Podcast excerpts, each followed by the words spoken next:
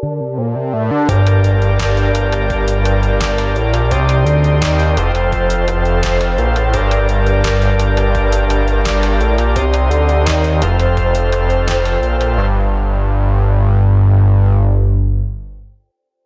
go. Salut Salut Ça va? Bonjour. Bienvenue dans, dans cette émission. Est-ce que vous avez des projets un peu là en ce moment dans vos vies? Euh, bah ouais, ouais j'ai euh, quelques projets, mais euh, pas rien de, rien de grandiose. Pas rien de euh, grandiose. tu, tu veux peut-être nous parler de, de ton van? Euh, ouais, ouais, je vais, euh, je vais vous parler de. En fait, avec un ami, euh, avec, chez, euh, avec mon voisin, quoi. Euh, on a, on s'est lancé dans un, dans une petite, euh, petite aventure. On a fait, euh, on a construit un van euh, l'été dernier. Et euh, du coup, bah là, pendant toute l'année, euh, on publie les vidéos sur la construction et tout ça. Et euh, du coup, on est trop content. On n'a pas beaucoup de vues. Mais, euh, mais content, ça nous, fait, euh, ça nous fait grave plaisir en fait de, de faire ça et euh, nous on kiffe ça. Et c'est plus, essentiel. Très bien. Ça vous est venu comment l'idée? C'est Martin, enfin du coup mon ami c'est Martin, il s'appelle Martin. Et euh, en fait un jour il m'a appelé et il m'a dit euh, bah vas-y j'ai trop envie de faire un van cet été. Et bah, moi j'ai dit ok vas-y on fait un van. Et un mois après on en a acheté un. bah, on a acheté une camionnette et, et après on s'était lancé. Mais oui, enfin pour moi c'est un, un truc que j'ai toujours envie de faire depuis tout petit, euh, aménager quelque chose, euh, une petite maison, un petit truc, ou euh, retaper une vieille voiture ou des choses comme ça. ça, et vous a- ça vous a mis combien de temps? Au niveau du travail, c'est peut-être un mois, et, un mois et demi, deux mois. Et après, bah, sinon, c'était réparti sur plusieurs mois parce qu'on ne travaillait pas tout le temps, on avait des trucs à faire. Et moi je me demandais, Juliette, est-ce que tu considères ta thèse comme un peu un projet? Ou c'est vraiment pour toi ton taf? Et peut-être explique ce que tu fais Ouais. aux autres. Fais Qui es-tu? Donc, alors moi, je suis Juliette. donc moi, je fais une thèse en neurosciences. Donc euh, c'est un projet de trois ans. Donc euh, c'est un doctorat quoi, en trois ans. Euh, et je travaille euh, donc dans les neurosciences sur le thème de la douleur. Et du coup, c'est un projet de trois ans d'écrire une thèse en fait. Comment, comment tu fais pour. euh, je sais pas, c'est trois ans, c'est quand même. Au niveau de la deadline, c'est quand même Ouais. très long. Et, et c'est loin. Comment tu fais pour te remotiver aussi? Bon, Je Ouais. pense que tu as quand même des, des gens qui te. Qui, En fait, ce qui est tout, pas évident, c'est que c'est un projet qui t'est entre guillemets imposé Ouais. parce que donc tu reçois euh, une bourse, t'es payé pour faire ça. Euh, c'est le laboratoire avec lequel je suis qui me dit bah voilà, on a un tel sujet, est-ce que tu es intéressé de travailler là-dessus? Donc j'ai quand même choisi de travailler là-dessus et c'est hyper intéressant.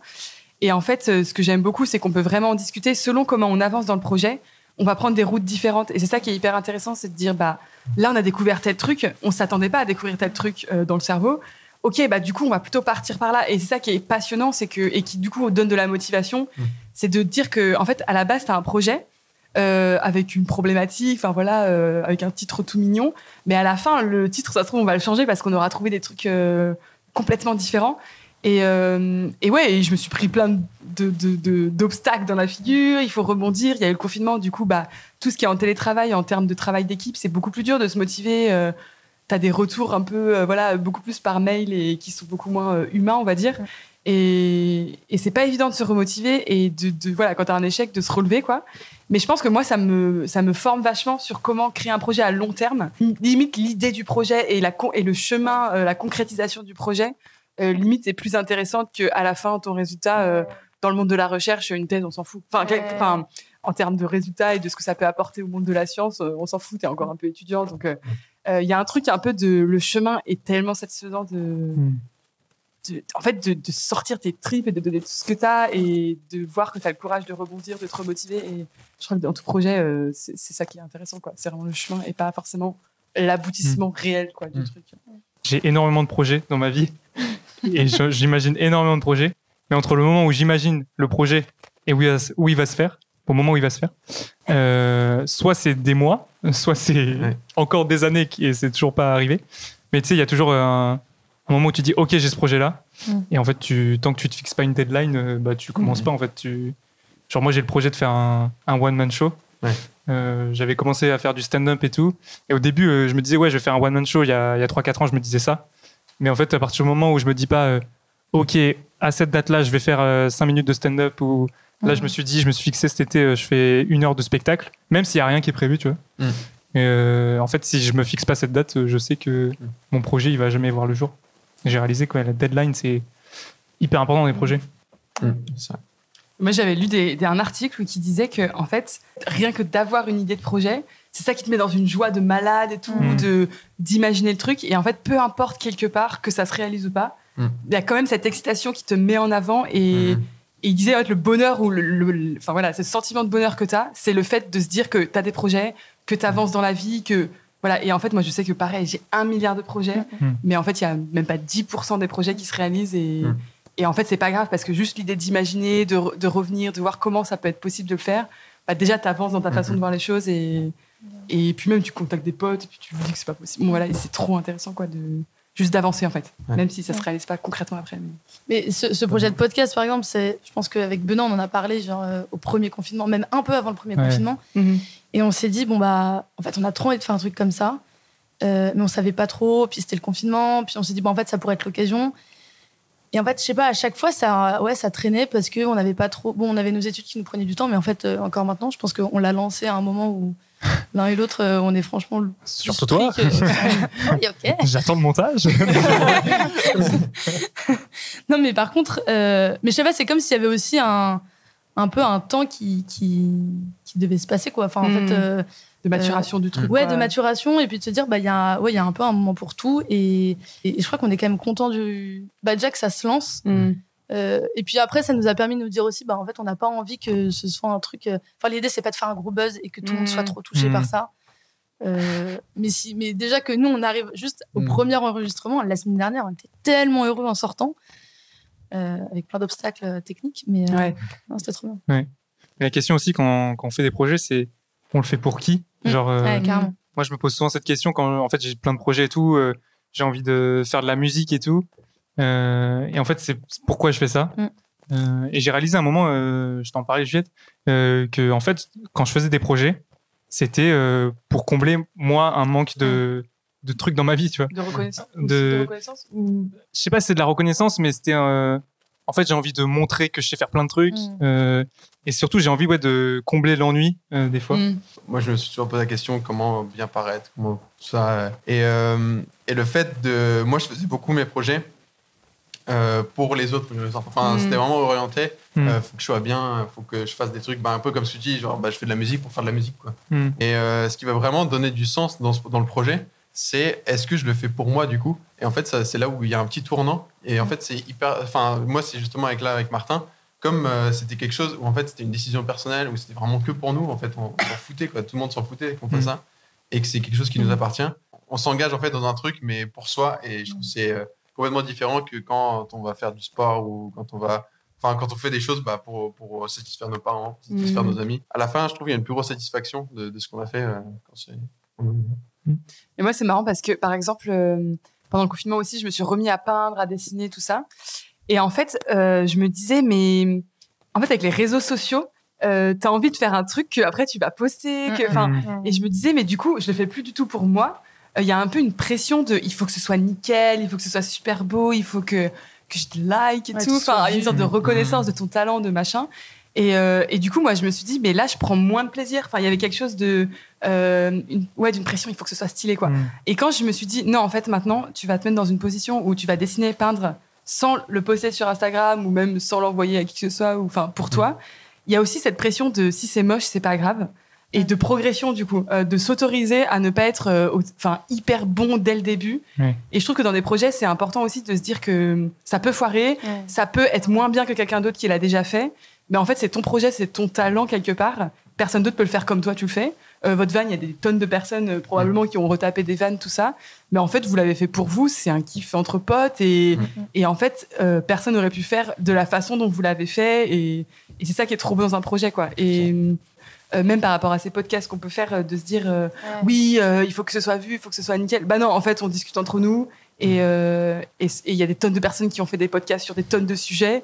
Et pourquoi- Sûrement sur celui-là aussi. c'est ça. Et en fait, En pourquoi, mieux. euh, voilà ça, pourquoi on serait légitime de parler de ça. Euh, Moi, j'ai pas l'impression d'être hyper talentueuse ou d'avoir des tonnes de projets de machin. Et en fait, c'est hyper intéressant de se dire que que, que c'est pas parce que t'es pas le meilleur que t'es pas légitime aussi de faire quelque chose. Et... Ouais. C'est marrant ce truc de, des réseaux sociaux par rapport au talent.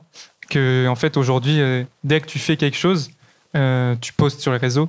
Quand j'étais jeune, je détestais Instagram parce que j'avais l'impression que tout le monde avait une vie trop stylée. Quand tout le t'étais monde. jeune. Non, mais quand j'étais jeune, quand j'étais euh, collège, lycée, tu vois, quand, quand Instagram commençait à décoller et que plus en plus de gens se mettaient sur Instagram, Mm. en fait, je détestais le truc des stories, Mm. euh, de montrer ce que tu faisais. moi, je, ça me mettait mal, en fait. Je voyais la vie des gens, j'étais en mode, putain, les gars, ils ont trop de talent, ils sont drôles et tout, ils font des stories drôles et tout. Et, euh, et en fait, un jour, je me suis mis sur Instagram euh, parce que j'avais peut-être un peu plus confiance en moi.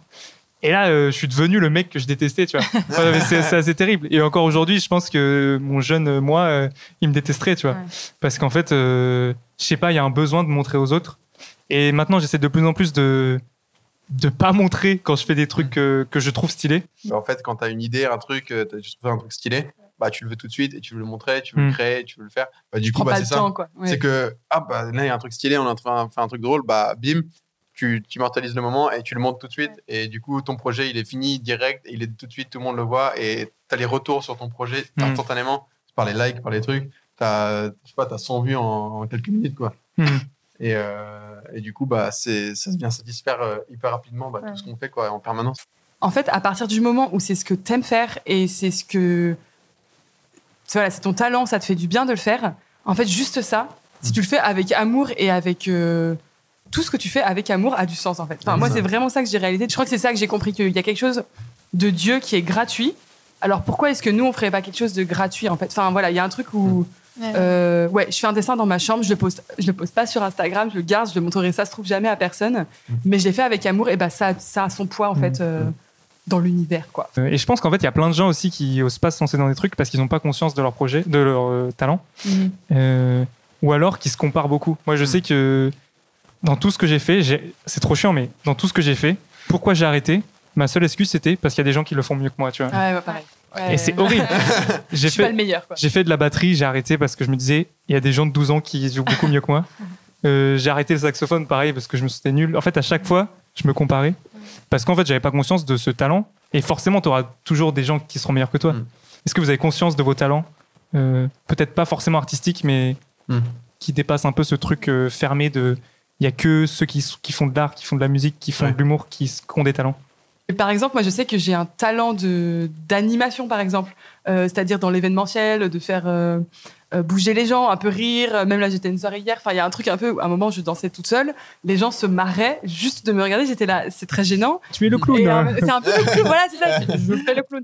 Euh, Est-ce que c'est un talent? Je, je, Moi, je trouve que c'est difficile parce que, en fait, c'est un talent et en même temps, ça émane d'une qualité ou d'un trait de personnalité que j'ai qui est que euh, euh, j'aime trop. euh, je suis hyper extravertie, j'aime beaucoup. Enfin, voilà, être dans la joie, faire rire les gens. Donc, je trouve que c'est vraiment une définition qui, pour moi, est difficile. Et euh, Je pense que c'est forcément lié qualité-talent. oui, clairement. Ouais, un ouais. talent sort d'une qualité. ouais. Parce que pour moi, enfin, si on reprend par exemple l'évangile des, des talents, Mhm. souvent à chaque fois, euh, les prêtres, quand ils font une homélie dessus ou qu'il y a une exhortation qui est faite, c'est très souvent, bah, je sais pas, votre talent. Et surtout dans la communauté où en fait on est quand même entouré de plein de musiciens, plein de chanteurs, plein de danseurs et des gens qui ont vraiment des talents artistiques Mhm. euh, et enfin ouais, des, des- de vrais talents. Souvent, bah, du coup, dans ces homélies-là, en fait, quand toi, t'es pas euh, grande chanteuse, grand musicien, euh, grande danseuse, etc., bah, du coup, t'es un peu là, genre, bon, bah, du coup, comment je, comment je m'y retrouve? Et en fait, cet évangile, je trouve qu'il est fort parce que c'est un truc précieux, quoi. Enfin, Mm. les talents avant, c'était une, une somme d'argent, si je ne me trompe pas. Mhm. Mm. Et pour moi, c'est quelque chose de vraiment précieux, enfin, que tu as reçu. Je pense que Dieu a vraiment son, Mm. son, son rôle là-dedans. Euh, Mais je pense qu'au fond de nous, en tant qu'humains, il y a une envie profonde de vouloir contribuer à apporter quelque chose au monde, Ouais. tu vois. pour moi, c'est presque une responsabilité. Ouais. En fait, euh, t'as un don, t'as un talent, t'as une qualité, t'as... et en fait, euh, bah vas-y quoi. Enfin, en fait, c'est, ouais, il y a un peu une responsabilité. Ça me fait penser à l'Évangile sur euh, euh, vous êtes le sel de la terre, la lumière du monde. On ne met pas euh, La lampe euh, sous ouais, le boisseau. ouais. etc. Euh, pour moi, c'est aussi une responsabilité euh, en tant que chrétien, mais même en tant que, que Humain. humain, que citoyen, euh, de, de faire valoir ce, ce talent, cette qualité qu'on a reçue. Et euh, parce que ça apporte quelque chose en plus. Je, je pense aussi d'autant plus qu'en en tant que chrétien, il Mm. y a quand même un truc à apporter euh, derrière nos talents de l'évangélisation. quoi. Ouais. Et moi, je remarque vachement dans en fait, mes talents simples. moi, le talent que je me reconnais le plus, c'est l'humour. Mhm. Et en fait, c'est hyper simple de faire rire les gens. Euh, comme ça, il y a énormément de, de stand-uppers, d'humoristes. Mm, mm. Mais en fait, il n'y en a pas beaucoup qui parlent de Jésus, tu vois. Ouais. Et euh, donc ça, je, me- je mets ça à mon talent, mais je pense qu'il y a plein de choses aussi où, à travers le chant, à travers euh, la danse, à travers la peinture, tout ça, il y a des choses où, en fait, grâce à ce talent, on peut aussi évangéliser et toucher des gens. Et même le fait de, de se lancer dans un truc où on n'est pas parfait, mais de mettre tout notre amour et tout Mm. notre cœur et, Mm. et de le faire pour le Seigneur, en fait, ça peut carrément euh, toucher des gens, quoi.